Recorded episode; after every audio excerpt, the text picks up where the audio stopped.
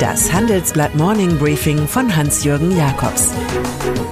Guten Morgen allerseits. Das Schlimmste für ein Unternehmen ist, wenn ein Journalist zur falschen Zeit die richtigen Fragen stellt. Das passierte gestern Morgen. Handelsblattreporter Martin Murphy recherchierte im Umfeld von Volkswagen über bevorstehende Änderungen an der Konzernspitze. Da schob das Autohaus Flux eine backpflaumendürre Ad-Hoc-Mitteilung nach, wonach sich die VW-Kontrolleure in der Tat am Freitag mit Personalentscheidungen befassen werden. Für Freunde der Wahrheit, Markenvorstand Herbert Dies löst als CEO Matthias Müller ab. Auf Personalchef Karl-Heinz Blessing folgt Gunnar Kilian. Interessanterweise hatte Altgrande Ferdinand Piech beide Aufsteiger schon früh belobigt. Die Eigentümerfamilien Porsche Piech hat schon seit längerem umgetrieben, dass VW nach Dieselgate in puncto Kommunikation, auch gegenüber Politikern, auf dem Stand eines Vorstadt-Werkstattbetriebes war. Das lag auch an CEO Müller 64, der PR-Pannen in Serie fabrizierte. Mal war die Abgasmanipulation ein technisches Problem, dann wieder redete er wieder Dieselsubventionen oder lehnte eine Deckelung seines 10 Millionen Euro Gehalts ab, hatten so etwas bereits in Form der DDR. Der Mann mit den blauen Augen kann sich mit dem Machtexperten Niccolo Machiavelli trösten. Der größte Feind der neuen Ordnung ist, wer aus der alten seine Vorteile zog. Nun muss es dies in Wolfsburg nur noch besser machen als Bernd Pitschesrieder, der auch von BMW gekommen war. Die Olympischen Spiele 1964 in Tokio kurbelten den TV-Geräteabsatz an.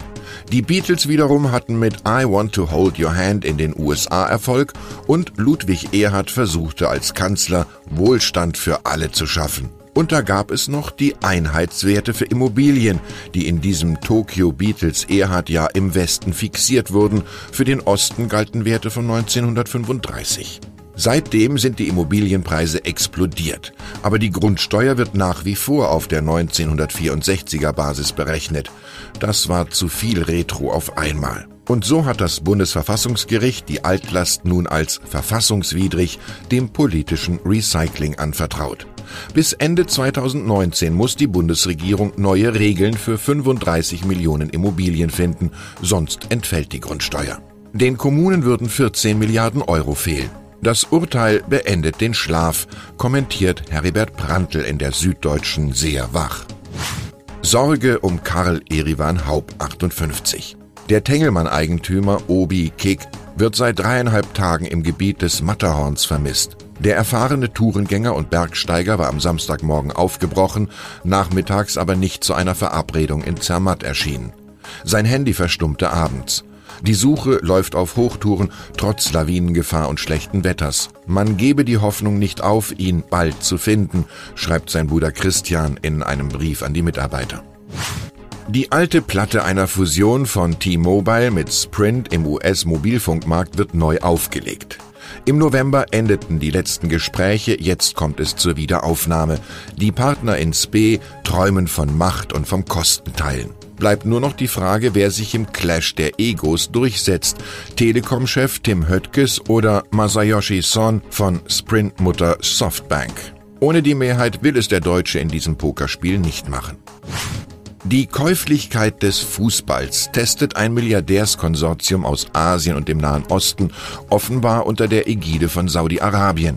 Es bietet den moralischen Rumpelfüßlern des Weltverbandes FIFA laut New York Times 25 Milliarden Dollar. Gekauft werden sollen damit die noch nicht existente globale Nation League sowie eine aufgepeppte Club-WM. Dass Gaben aus dem Morgenland noch keinen Triumph garantieren, beweisen das Scheichtum Katar und das Emirat Abu Dhabi. Erst flog Paris Saint-Germain aus der Champions League. Gestern im Viertelfinale erwischte es dann auch Manchester City mit Pep Guardiola 1 zu 2 gegen Liverpool. Solche Spiele werden im Netz gern per Live-Ticker dokumentiert. Gestern Nacht aber war diese journalistische Spielart für den Auftritt von Mark Zuckerberg vor dem US-Kongress reserviert. Artig sagte der Facebook-Gründer in seinem Schwiegersohnanzug I'm sorry zum Datenskandal im eigenen Haus und bekannte, man habe nicht genug getan, um Missbrauch zu verhindern. Das hatte den Neuigkeitswert einer Telefonbuchseite. Über dem Hearing schwebte die Drohung der Senatoren, es bald mal mit Regulierung zu probieren. Nur die Frage, in welchem Hotel er zuletzt übernachtet habe, beantwortete Zuckerberg nicht, Privatsache natürlich. Ich wünsche Ihnen einen fröhlichen Start in den Tag. Es grüßt Sie herzlich Hans-Jürgen Jakobs.